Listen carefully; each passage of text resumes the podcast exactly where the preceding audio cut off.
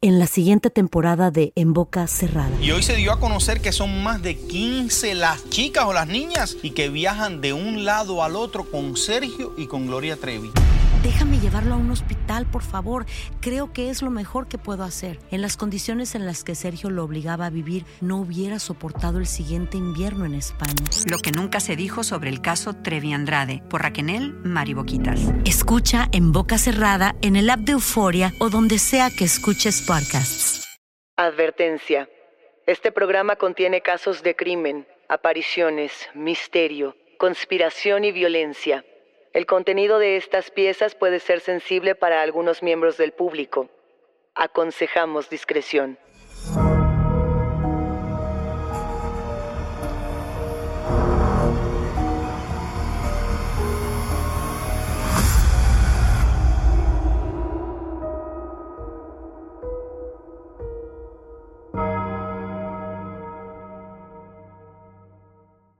Saludos enigmáticos, bienvenidas, bienvenidos de vuelta a nuestros testimoniales enigmáticos. Este episodio trata absolutamente de ustedes, de sus historias y de aquello que quizá no se atrevían a contar en otro sitio. No se olviden de seguirnos en nuestras redes sociales y también de que pueden ponerse en contacto con nosotros para contarnos su historia a través de Instagram, Facebook o enviando un correo a enigmas.univision.net. Recuerden que pueden escucharnos a través del app de Euforia, en la página de YouTube de Euforia Podcast o donde sea que escuchen sus podcasts. No se olviden de suscribirse o de seguir el show para que no se pierdan ni un suspiro. La noche es un espacio de misterio, de horror, de muchos secretos y de cosas que no alcanzamos a entender. Durante la noche podemos tener sueños, podemos tener pesadillas, podemos encontrarnos con entidades que en teoría no tendrían por qué estar ahí. Inclusive podemos encontrarnos con criaturas que podrían venir de otras dimensiones. ¿Por qué durante la noche y no durante otros espacios? Hay muchas personas que dicen que lo que ocurre en la noche, además de la penumbra que le da este velo a todas las cosas, que viste a todas las cosas con estos tintes oscuros, la noche tiene una característica y es que cumple un ciclo, porque cuando estamos hablando de lo que está arriba y de lo que está abajo, tenemos que hablar necesariamente de los planetas girando, del Sol y la Luna, del día y la noche, y por lo mismo hay cosas que en un plano podemos ver y otras que simplemente se aparecen cuando los ciclos se invierten. Una publicación que les recomendamos muchísimo antes de comenzar este recorrido nocturno es esta que se llama El Reino de la Noche. El autor es William Hub Hodgson y lo pueden encontrar en Ediciones Valdemar en la colección gótica. La publicación como tal, que además se ha traducido por primera vez en castellano desde 1912, es una narración sobre el futuro remoto de la Tierra, una narración que apela a lo que podría ocurrir dentro de miles y millones de años luego de la extinción del sol, un momento donde la oscuridad es el espacio de la tenebra, el ascenso de lo opaco, de lo secreto. Hay muchos autores que se han dedicado a hablar de estos temas, por ejemplo, el poeta Clark Ashton Smith, o en este caso, el mismo autor William Hope Hodgson, que hay que decirlo, tiene toda una historia muy sombría, porque él fue fulminado por un proyectil de artillería en la Primera Guerra Mundial y podría decirse que solamente conocían su obra muy pocos lectores. Por ejemplo, H.P. Lovecraft, de quien se dice todo esto también abreva en el texto de El Reino de la Noche. Esa es una de las recomendaciones para poder entrar en estos terrenos de lo oscuro y de lo profano. Pero así como tenemos textos literarios, así como tenemos testimonios, como tenemos narraciones e inclusive películas, tenemos también las voces de ustedes enigmáticos que nos han contado distintas historias. Hoy tenemos tres historias que ocurren durante la noche y que tienen además casos, me parece, muy simbólicos, muy anormales. Por un lado, vamos a escuchar la historia de un niño que se manifiesta durante la noche, un caso muy anormal de parálisis de sueño y por otro lado, las pesadillas con un hombre misterioso. Voy a comenzar leyéndoles el texto de Jorge.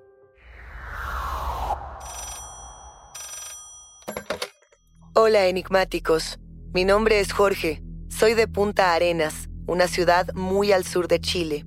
Empecé a escuchar el podcast hace un mes y lo escucho todo el día. Sin atrasar más, no soy una persona que cree en lo esotérico, pero de niño viví una experiencia que creo todavía me repercute. A los seis años, en 1996, mi mamá y yo nos fuimos a vivir con mi padrastro.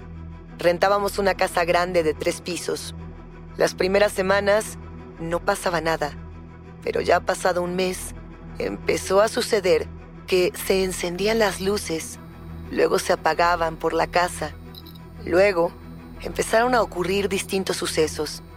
La tele se encendía sola o cambiaba los canales sin que nadie lo hiciera.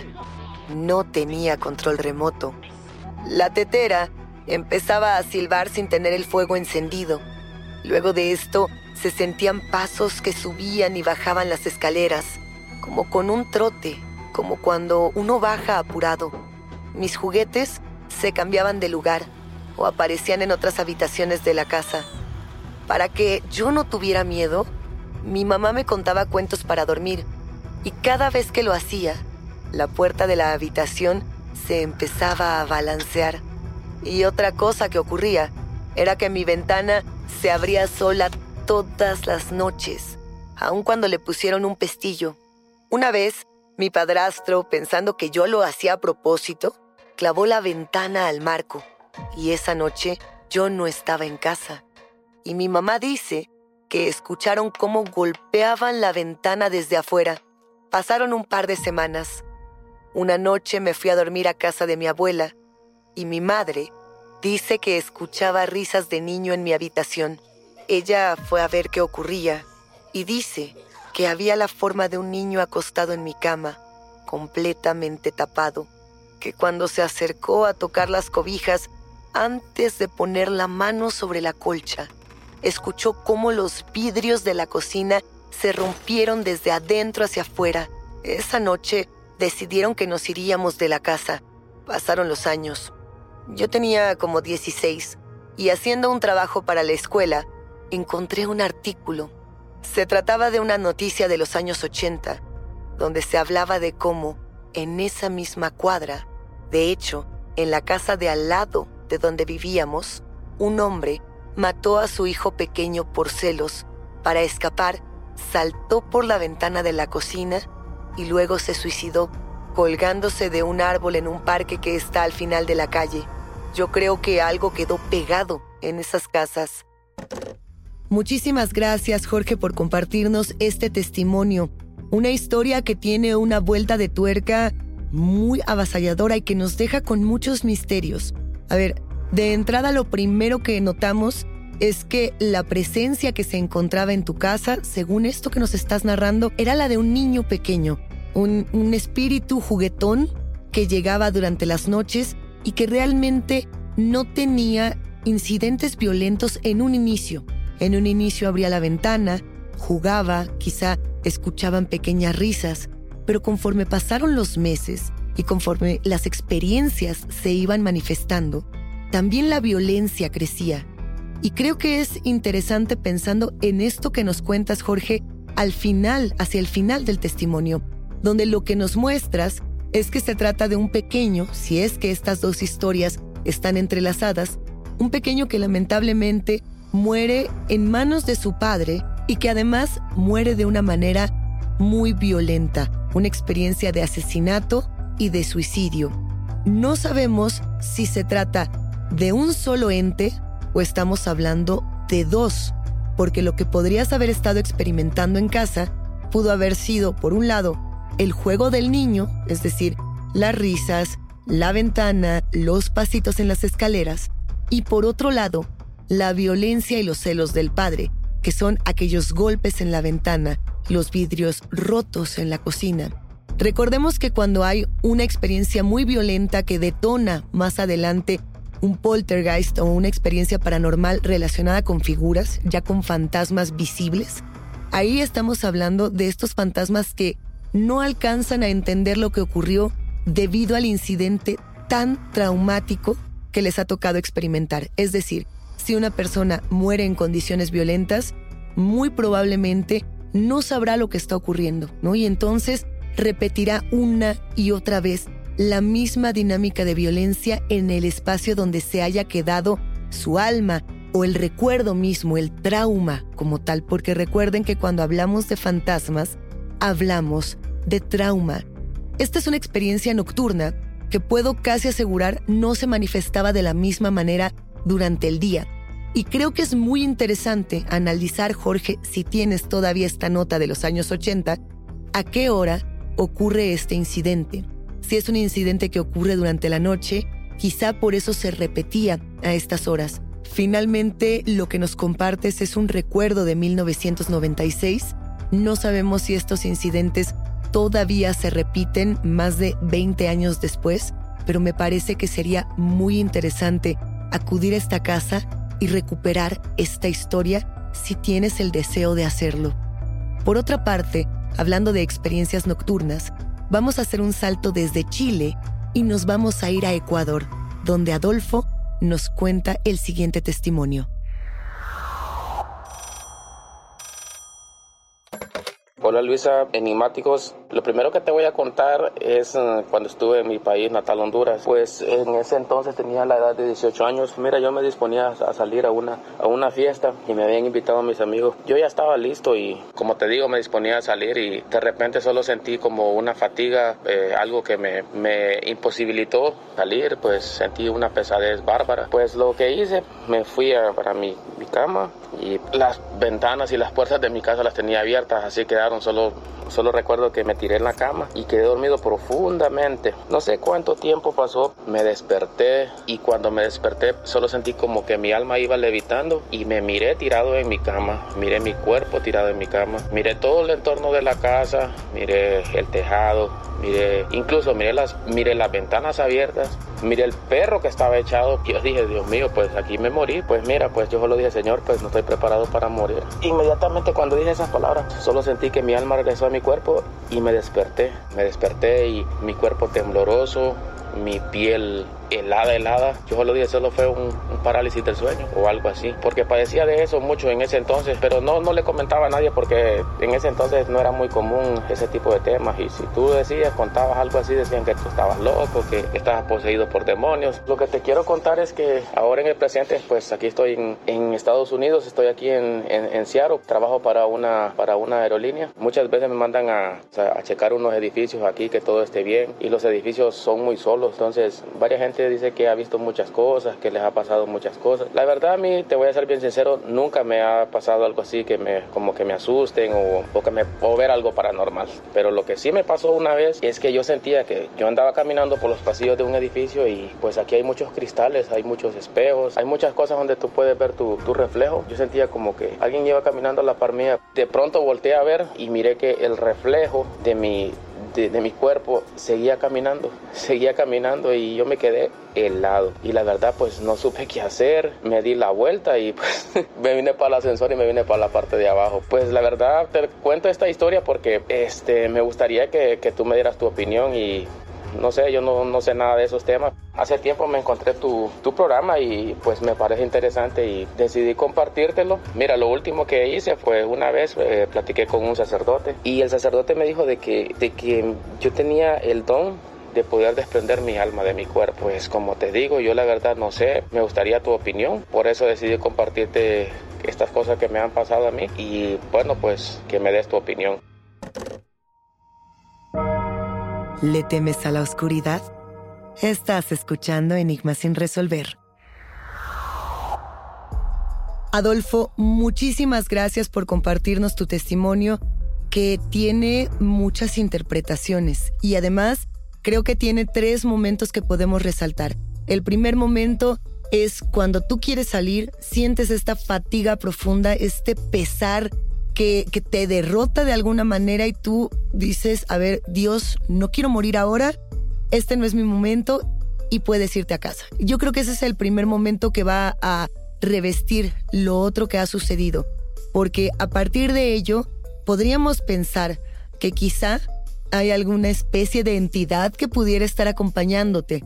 Y en ese sentido, si tú haces referencia que al nombrar a Dios, esta entidad se va, yo no me atrevería a decir que se trata de algo demoníaco sin tener más información, pero efectivamente estamos hablando de fuerzas que tienen que ver con eh, lo religioso, que apelan justamente al espíritu. Y esto además se refuerza cuando visitas al sacerdote y él te dice, quizá lo que pasa es que tú tienes la posibilidad de salir de tu propio cuerpo.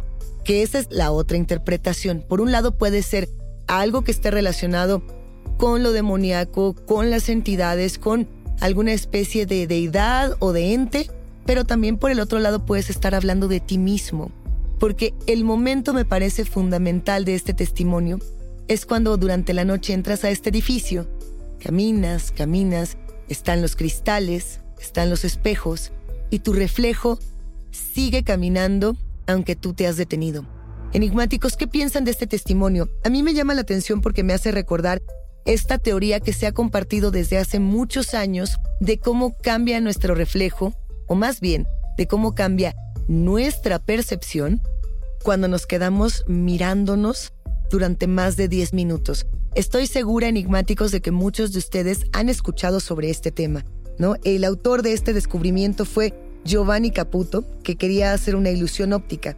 Y él decía, quédate mirando tu reflejo durante 10 minutos en una habitación con muy poca luz.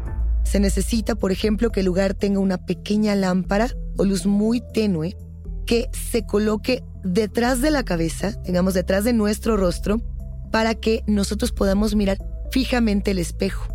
Y el espejo tiene que estar más o menos a unos 40 centímetros. Insisto, no es exactamente lo que experimentó Adolfo. Estoy tratando de, de mostrar esta especie de ilusión. Lo que tenemos que hacer es que ya que tenemos el espejo a esta distancia, miramos fijamente, fijamente el reflejo, nos miramos a nosotros mismos.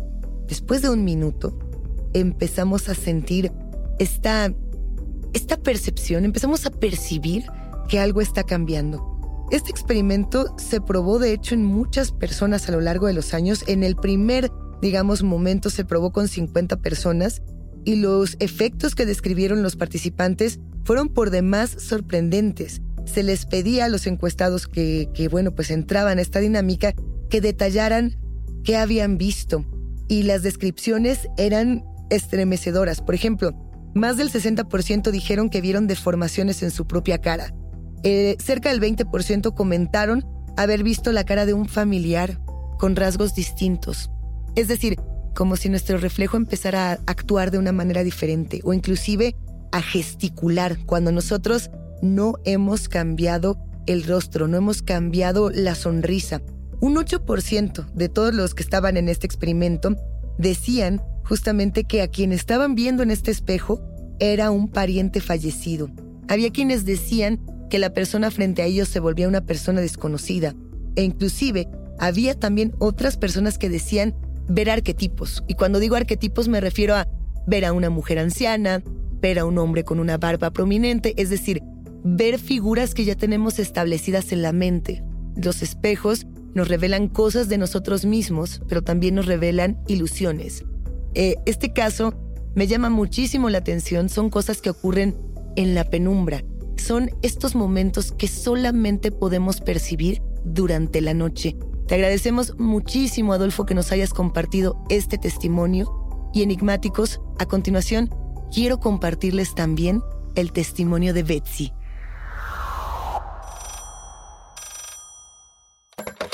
Hola, quisiera empezar con decir que me encanta el podcast y lo escucho desde Nueva Jersey. Les mando muchos saludos.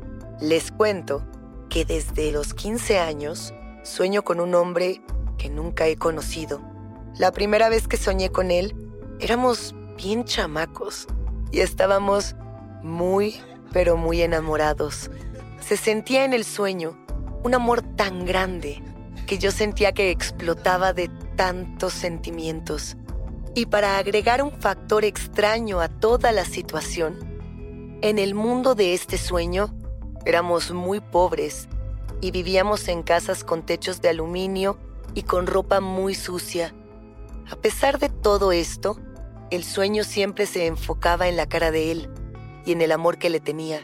Durante los años, he seguido soñando con él, pero ahora tenemos diferentes edades. Mientras sigo cumpliendo más años de vida, él va creciendo igual.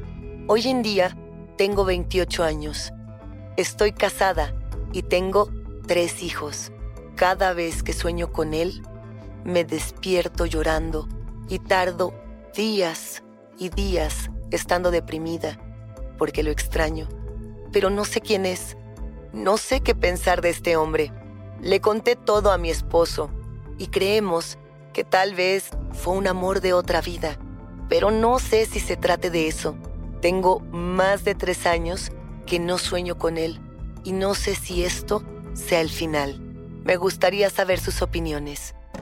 Muchas gracias Betsy por compartirnos este testimonio que tiene una estela paranormal, un tanto fantasmal, un tanto de vidas pasadas, pero sobre todo está cargado de profunda melancolía. Muchas veces soñar con personas que no conocemos puede ser un simple sueño aleatorio, una experiencia nocturna que no pareciera tener mucho más allá de lo que un sueño significa, el principio y el final del descanso. Y ya. Pero ¿qué pasa cuando empezamos a ver a la misma persona? Y más aún, ¿qué sucede cuando nos encariñamos con esta persona de nuestros sueños? Efectivamente, la posibilidad quizá más fuerte tiene que ver con los amores de las vidas pasadas. Si es que tú crees en el tema de la reencarnación, esta puede ser una ruta de análisis. Si no, también es muy interesante preguntarnos qué significa soñar con la misma persona muchas veces y qué significa sentir una emoción tan profunda al terminar el sueño. Por ejemplo, si recordamos la historia de la psicología, tendríamos que volver a los tiempos de Sigmund Freud y quizá también al psicoanálisis que se encargó de desenvolver Carl Jung. En ese sentido, podríamos pensar en qué significan los sueños y cuál es el efecto que tiene soñar una y otra vez con la misma persona. Lo que sucede con esto, de entrada, es que tendríamos que situarnos en qué es lo que pasa cuando nos vamos a dormir, cuáles son los hábitos, qué es lo que estás haciendo que se repite en el momento en el que sueñas y en el momento en el que sueñas con este hombre. ¿Qué ha pasado en estos últimos tres años que quizá haces distinto a lo que hacías la última vez que soñaste con él? Una buena parte de lo que soñamos es en realidad un conjunto de símbolos que lo que hacen es representar las sensaciones y pensamientos de nuestro día a día, de reinterpretarlos, de reacomodar la realidad. ¿Qué significaría en el plano de lo real este hombre? Y no me refiero a que exista este hombre en el plano de lo real o no, sino a qué significa para ti en el terreno de lo psicológico. ¿Cuál es esa necesidad que cumple ese hombre que quizá en el plano de lo real no se cumple y no necesariamente tiene que ver con una relación amorosa, no necesariamente tiene que ver con el tema de, de la melancolía de aquello que se ha ido. Puede ser otra cosa. Betsy, en ese sentido creo que sería muy interesante que te sientes un momento, intentes recrear estos sueños estando despierta con los ojos cerrados y pensar qué te evoca a nivel personal, qué es lo que despierta en ti soñar con estas cosas. Cuando sueñas con algo que está relacionado con el amor, en este, en este plano, digamos, donde hay una persona que no conoces, ¿sientes miedo? ¿Sientes tristeza? ¿Sientes melancolía? Todas estas son las preguntas que debemos hacernos para interpretar los sueños. La interpretación de los sueños nunca va a ser tan sencilla como decir, soñé con un árbol de manzanas, significa que voy a ganar mucho dinero. Los sueños no significan lo mismo para ninguno de nosotros. Únicamente esto se reproduce así cuando hablamos de arquetipos, porque los arquetipos tienen una construcción histórica. ¿Qué es lo que quiere decir? Que si todos soñamos con una torre, la torre tiene ciertas características sociales, es decir, para la comunidad, una torre significa lo mismo. Pero por ahora, vamos a detenernos aquí Enigmáticos, esta invitación se queda para que nos compartan sus sueños, sus pesadillas, sus recuerdos, aquellas cosas que los ponen quizá melancólicos durante la noche o que los hacen sentir completamente aterrorizados. ¿Qué ocurre cuando nos miramos al espejo durante la noche? ¿Qué ocurre cuando soñamos con personas desconocidas?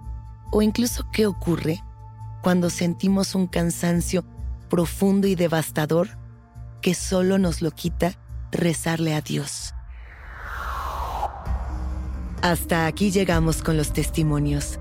La invitación queda abierta para ustedes, quienes construyen este podcast, a que nos compartan sus voces en enigmas.univision.net y nuestras redes sociales. No se olviden de seguirnos ahí mismo.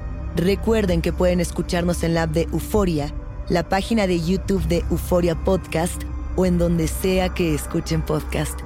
Denle follow o suscríbanse al show en donde sea que nos escuchen y así no se pierden ni un momento de Enigma sin resolver. Yo soy Luisa Iglesias y nos espantamos en el próximo episodio.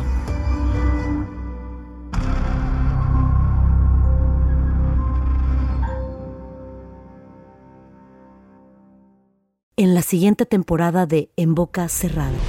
En alguna ocasión estando en Brasil, él mencionó que si alguna de nosotras llevábamos a la policía antes de que entraran, él primero se mataba. Ándale, ve y trae a Ana Dalai. Katia se levanta, va al cuarto, regresa y se queda parada en medio de la sala congelada. Y descubre el rostro de Ana Dalai y vemos la imagen más terrible del mundo. Lo que nunca se dijo sobre el caso Trevi Andrade, por Raquel Mariboquitas. Escucha en boca cerrada, en el app de Euforia o donde sea que escuches podcast.